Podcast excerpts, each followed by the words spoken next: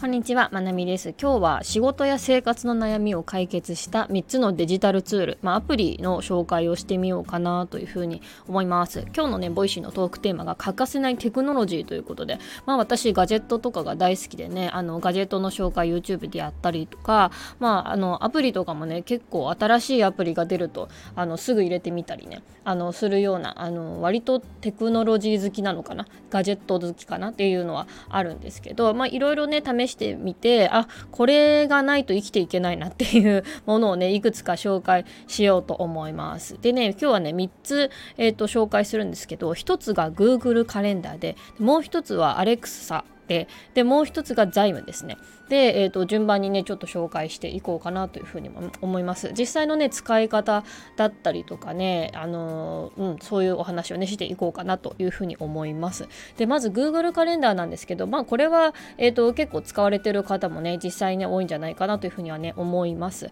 でそうですね私今手帳も使ってるんですけど Google カレンダーも併用して使ってるっていう感じですね。でまあ普通にこう予定を、まあ、自分の予定を入れてで、え、夫にも予定を入れてもらってカレンダーをシェアしてるっていう感じなので、えーと、それぞれにこう予定をなんか言葉であの口でね言わなくても基本的に相手の予定が自分も見えるようになってるみたいな予定をシェアしてるという感じですね。だからあのカレンダーに入れといたよっていう風に言ったりなんかあその予定カレンダーに入れといてっていうやり取りは時々ねあの口でね言ったりするんですけど基本はまああのお互いの予定をねシェアできるようにしてますね、うん、で結構 Google カレンダーでそうだな便利だ便利だなというかこれめっちゃ活用してるなっていうのが割と,、えーと、繰り返しの予定の設定ですね、うん、これを結構ねうちはあの使っていてであの Google カレンダー、まあ、以外の他のカレンダーアプリとかもそうかなと思うんですけどあの毎週この曜日とか、えーと毎月何日とかっていう繰り返し設定ができるじゃないですか。あれがね結構便利だなと思ってます。でうちどういう風にそれ使ってるかっていうとえっ、ー、とね例えば児童手当がここで入るよとか あれはまあ、えーと、3ヶ月に一遍4ヶ月に一遍かな,、うんなあのー、だったかなと。うろ覚えだな、うん、と思うんですけどそういうのも入れたりとか。あと私はうんと自分だけしか見えない予定のにはなるんだけれども、えーと、YouTube の振り込みここであるよとか結構ね振り込みここであるよ的なやつはね、あのー、結構カレンダーに書いてますね。うんやっぱりこうフリーランスなんで何回もあの給料日があるわけなんですけれどもやっぱりここで振り込みあるよっていうのをねなんとなく書いておいた方が、えーと、結構振り込みがありましたっていうのを楽天銀行だとメールで入るんですけど大体何の振り込みだろうって分かっておくと結構楽なのであのそういうのも書いてますね。うんあとは何だろうなんだろうな。うんそうそういう感じでまあとにかく、えーと、繰り返し設定をね結構活用しまくってますね。でさっきもちょっと言ったんですけど自分だけにしか表示されない色とかあのその別にあの私の YouTube の振り込み日なんか別に夫に共有しなくてもいいよなみたいなあのとかあるので、えーと夫と共有する予定の種類と自分にしか見えない予定の種類って分けてます。なんかそれね、Google カレンダーで設定できるので、なんか自分だけしかあの見ないようなやつとか、個人的なやつとかは、なんかそうやってね、使い分けとかすると、まあ、カレンダーがごちゃごちゃになるのをね、防げますね。うん。えっ、ー、と、まあ、こんな感じで、ね、Google カレンダーは結構、まあ、欠かせないツールですね、これ完全に。うん、よく使ってます。それからですね、えー、これ Alexa なんですけど、えっ、ー、と、うちには Alexa デバイスが今、いくつだ？3つありますね。えっ、ー、と、リビングと、えっ、ー、と、寝室と、最近2階にも設置して、で、あの、アレクサに呼び、あの、それぞれの部屋でアレクサに呼びかけると、えっ、ー、と、まあ、家電操作してくれたりとか、あとは予定をね、教えてくれたり、予定とか天気とかね、教えてくれたり、あの、もちろんスピーカーとかとしても使えるので、家中で同じ音楽流すとかもね、できるし、うん、それから一応会話もできるかな。あの、アレクサのデバイス同士で会話したりとかもできますね。うん。でそうだなアレクサであの割と頻繁に使ってる機能として私今日の予定っていうのをねあのよくやってるんですね。でこれどういうのかっていうとアレクサに「アレクサ今日の予定」っていう風に言うと,、えーと、今住んでる地域の、えーと、天気で最高気温と最低気温でにで天気が一日どうかっていう天気の移り変わりの話とそれから Google カレンダーと連動してるので、えっと、カレンダーの内容の読み上げ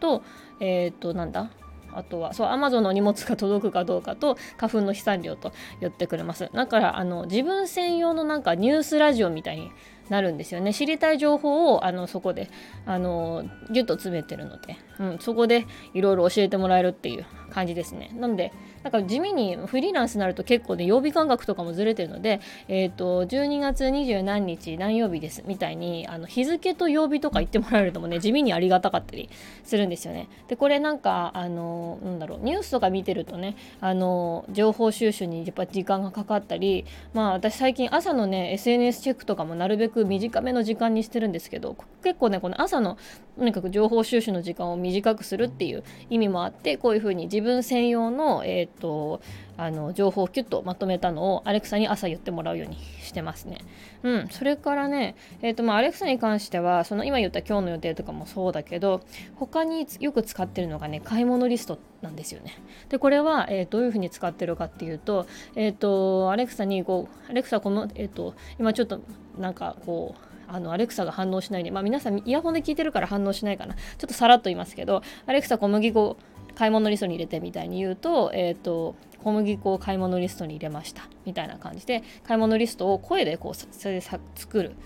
作るそういう機能ですね。でこれ私自分がこう声であのこう料理しながらあごま油がないとかだったら、まあ、ごま油買い物リストに入れてとかって言ったりするんですけどあの私の夫が結構なんか何々買っといてとかって私に言うことがあるんですけど私それ覚えてなくちゃいけないじゃないですか。でそれすごい面倒くさいなと思ってでそれであのアレクサに言っといてっていうふうに言ってその私と夫の間にアレクサがいるみたいな感じでそしたら、えーと、うちの人もね、えーとねえーと、買い物リストにラーメン入れてとかね言うようになりましたねだからこう私がネットスーパー注文する時にその買い物リスト見れば、えーと、大体あのそれぞれ夫婦がねあのえーと、音声で入力した買い物リストの一覧がバッと出るのでそれ見ながらネットスーパーで注文したりとか、えーとまあ、ネットスーパーじゃなくて普通のスーパーも行くことあるのでそれ参考にしたりとかしますね。うん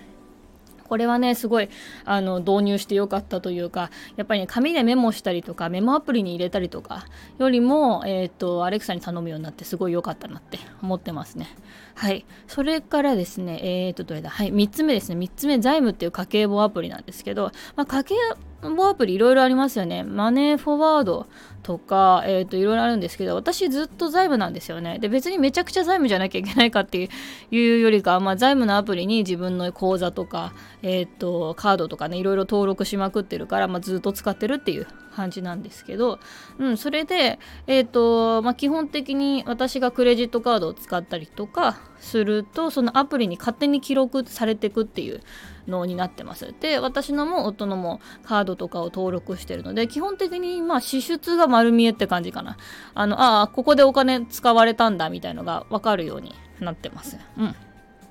でなんかやっぱそうやって記録なんかあね支出とか買い物するたびに記録するっていう人もいると思うんですけど私は結構結果論で見るというかその、えーと、結果を見て支出の結果を見てなんかあここで結構使ったなとか見てでまあ来週はちょっと節約しよう来月は節約しようみたいなここの支出はカットしようみたいな感じでその振り返って記録にするタイプですねうん。で、あのー、その支出もそうなんですけど収入とかも記録されていくので、えーと、どこどこからあの入金されましたみたいなだからまフリーランスとしてはね収益の記録を確認するときにもすごいあのこれ便利ですね。うん、